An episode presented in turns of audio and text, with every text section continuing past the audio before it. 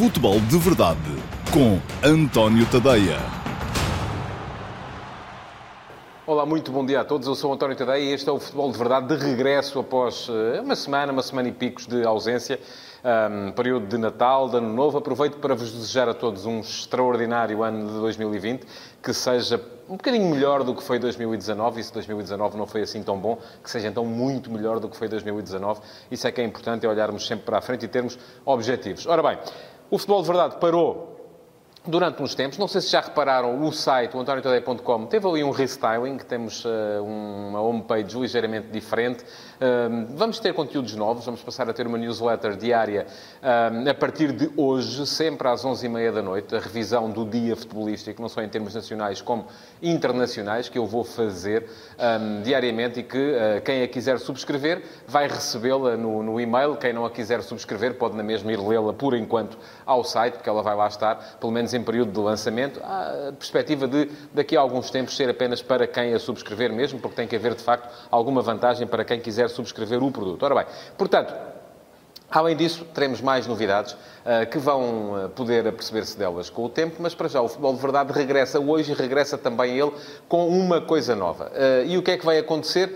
Vamos ter na mesma emissão regular do Futebol de Verdade aqui, eh, nas redes sociais, seja no Facebook, seja uh, no Instagram, seja no YouTube, onde quer que seja que estejam a ver. A emissão vai uh, estar disponível, sempre em direto, por volta de meia-dia e meia, um, para quem quiser vê-la. Um, e uh, podem continuar a deixar as vossas perguntas. É já uma tradição do Futebol de Verdade podermos fazer uma pergunta, ou poder responder a uma das perguntas que os espectadores vão deixando nas caixas de comentários de qualquer uma das três redes em que estamos em direto, mas no final a resposta a essa pergunta não vai ser apenas uma. Vamos ter, vou responder a mais perguntas, 3, 4, 5, enfim, veremos aquilo que o tempo permitir, só que não vai ser aqui no Facebook, vai ser em direto, mas no site, no antoniotadeia.com. Portanto, no Facebook, Futebol de Verdade, emissão regular. No final, quem quiser, é só ir ao browser, uh, ir para o antoniotadeia.com, para o site e em direto no site, dois, três minutos depois de terminar aqui o Futebol de Verdade no Facebook, eu vou responder às vossas perguntas, a tantas quanto for possível. Também não quero que aquilo se estenda durante muito tempo. E vamos então à agenda de hoje. Dois temas que, que, escolhi para falar hoje. Um deles, a chegada de Julian Weigl ao Benfica. Uma surpresa para mim. Eh, quando comecei a ver as primeiras notícias um, acerca da chegada de Weigl ao Benfica, achei que era uma daquelas uh, macacadas de mercado que aparecem muitas vezes uh, na, na, imprensa, porque não me pareceu que fosse sequer possível. Desta vez estava enganado e uh, o Benfica já chegou mesmo a acordo com o Borussia Dortmund para contratar Weigl. e Weigl, ao que tudo indica, vai chegar a Portugal nos próximos dias para uh, assinar contrato com o Benfica e tornar-se assim um dos uh, elementos preponderantes no meio-campo à disposição de Bruno Lage, que passa a ser um meio-campo extraordinariamente competitivo, porque logo à partida eu conto ali sete jogadores que uh, vão lutar por dois lugares. Eu creio que até ao final de janeiro, pelo menos um, quase de certeza dois, uh, vão uh, acabar por sair, porque é gente a mais. Não me parece que haja condições para Bruno Lage manter uh, satisfeitos, ou pelo menos focados no objetivo comum, sete jogadores, todos eles de qualidade, para duas posições apenas. não me parece também que ele queira alterar o sistema, embora haja ali alguma nuance. Enfim, podem sempre dizer-me, ok, mas estar apto pode jogar na posição que agora está a ser ocupada por Chiquinho, como segundo avançado, terceiro médio, nesta espécie de 4-2-3-1. O mesmo pode acontecer uh, com Jetson, que pode jogar tanto ali como uh, até numa das aulas, quase sempre no corredor direito. Aquilo que eu acho, no entanto, é que uh, estar apto como 10, como segundo avançado, perde muito daquilo que é como jogador, apesar de ter feito quase toda a carreira como segundo avançado. Mas uh, ele, neste momento, parece-me que é muito mais importante e é muito melhor futebolista a jogar como segundo médio do que como terceiro ou como segundo avançado. Uh, e quanto a Jetson, também me parece exatamente a mesma coisa, que ele rende muito mais a jogar uh, no meio-campo do que como segundo avançado, porque não tem as características de criatividade e de uh, decisão sob pressão uh, que fazem falta para quem quer jogar ali naquele pedacinho de terreno onde é muito importante fazer a diferença. Portanto, estamos a falar de sete jogadores para dois lugares. são eles os dois que estão a jogar com mais regularidade neste momento, Gabriel e uh, Tarabt o Julian Weigl que vai chegar, mas ainda sobram, é preciso não esquecer, Florentino, Feiza, Samaris e Jetson. Portanto, sete homens para dois lugares. Ora, muita gente tem vindo a dizer Uh, e eu, a maior parte dos comentários que eu tenho visto vão nesse sentido, e eu não vou dizer que não vai ser assim, mas uh, a mim, à partida, parece-me que não, que a ideia é colocar Weigl como 6 e avançar Gabriel para a posição de segundo médio. Mas, para mim, aquilo que me parece é que Weigl é um jogador muito mais parecido com Gabriel do que com qualquer outro, e, enfim, com Florentino também, do que com qualquer outro jogador do meio-campo que, que, que Bruno Lage tem à sua disposição. Porquê? Eh, porque Tarapto, por exemplo, a razão pela qual ele se tornou importante no meio campo do Benfica foi que ele é capaz de verticalizar o jogo desde muito cedo. É um jogador que arrisca muito naquele primeiro passe, que arrisca muito no momento de, de, de, de transição ofensiva e isso deu ao meio-campo do Benfica uma uh, vocação ofensiva que ele muitas vezes não tinha, ou que não tinha, por exemplo, quando jogava com Feiza e Samaris lado a lado, e este era o meio-campo favorito de. Uh, uh, chegou a ser o meio-campo favorito de Rui Vitória. Ora, o que é que acontece? Weigl é um jogador de toque, é um jogador de um, toca e recebe, toca e recebe, toca e recebe. É um jogador de uma inteligência posicional extraordinária, muito bom no passe. Uh, aliás, tem o recorde de, uh, do jogador que mais vezes tocou a bola uh, num jogo da Bundesliga. Isso já dá para perceber que é um jogador que um, faz muita circulação de bola, que vai potenciar muito a circulação de bola, mas não é um jogador extraordinariamente vertical, pelo menos no passe. É um jogador que é vertical na forma como chega à área, sem bola muitas vezes, como aparece para decidir até às vezes em remates de fora da área, embora ele não seja jogador de muitos golos, mas faz golos. E estou a recordar-me, por exemplo, de um que fez em Alvalade ao Sporting, num jogo para a Liga dos Campeões há uns anos. Ora, isto, no meu ponto de vista, faz com que um, Weigl vá concorrer com Gabriel por uma posição. Porque Gabriel também não é um jogador uh, muito vertical. É um jogador que, sendo diferente no passe do que é Weigl, Weigl é um jogador que vai mais no passe curto e no passe médio, Uh, Gabriel é um jogador mais de passe lateral, mas passe longo, é um jogador de variação de flanco, que é importante para aquilo que é o equilíbrio ofensivo do Benfica, pela forma como é capaz de uh, variar o centro de jogo com uh, precisão e com regularidade. Um, e, portanto, isto faz com que, do meu ponto de vista, pelo menos, me pareça difícil compatibilizar os dois no mesmo meio-campo, neste sistema, que é uma espécie, é um misto entre o 4-4-2 e o 4-2-3-1. Vejo Weigl a concorrer mais com Gabriel e vejo ainda, e com Florentino, que é um jogador que também faz aquilo que faz Weigl, eh, embora não tão bem, eh, porque é mais jovem, porque eh, não tem ainda a experiência que tem o alemão. Admitamos que não tem a qualidade que tem o alemão também, embora pudesse vir a ganhá-la se fosse utilizado com mais regularidade.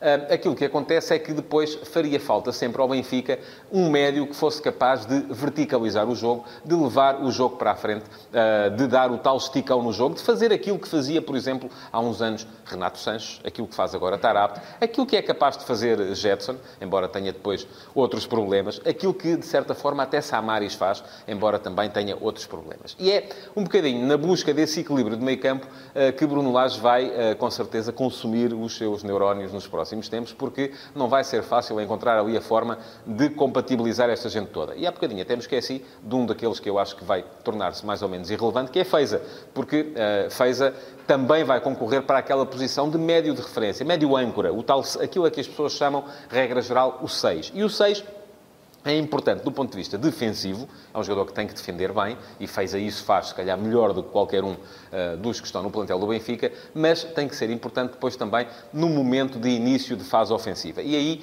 um, ehm, fez a ficar a perder para os outros, uh, embora também seja um jogador de toque, mas este é predominantemente um, jogador, um médio de uh, passe curto, um médio que não traz, não acrescenta muito do ponto de vista ofensivo. Portanto, no meu ponto de vista, há ali quatro jogadores a concorrerem para uma posição e três a concorrerem pela outra. Isto é, Weigl, Gabriel, Florentino e Feiza para a posição de médio âncora, de médio centro, e depois Tarabt, Jetson e Samaris para a posição de segundo médio. Certo, é verdade que Gabriel pode jogar como segundo médio. Achei que o meio campo do Benfica vai perder do ponto de vista ofensivo. Um, e não sei se a ideia de Bruno Lage será essa ou não. Depois, há a questão também de percebermos o que é que cada um deles traz à equipa. Ora, de Weigl já falei suficiente.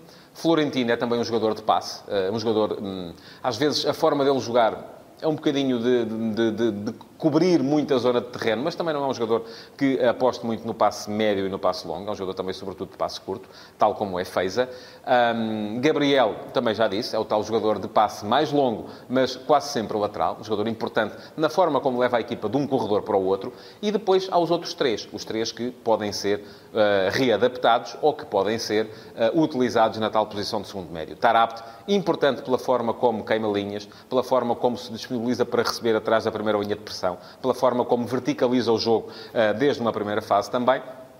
Samaris e Jetson, diferentes jogadores que também o fazem, mas fazem fundamentalmente com a bola nos pés. São jogadores de transporte. São jogadores que levam a bola, que correm com ela. E isso não está a ser muito uh, potenciado no meio-campo do Benfica, porque não é isso que Bruno Lage quer. Uh, Bruno Lage quer circular a bola. E, eu, e recordo sempre a velha máxima de Johan Cruyff, uh, que dizia que fundamental é fazer correr a bola, porque ela anda mais depressa do que o homem e, sobretudo, não se cansa. Portanto, enquanto uma equipa for capaz de fazer correr a bola, é sempre melhor do que uh, correr com ela nos pés.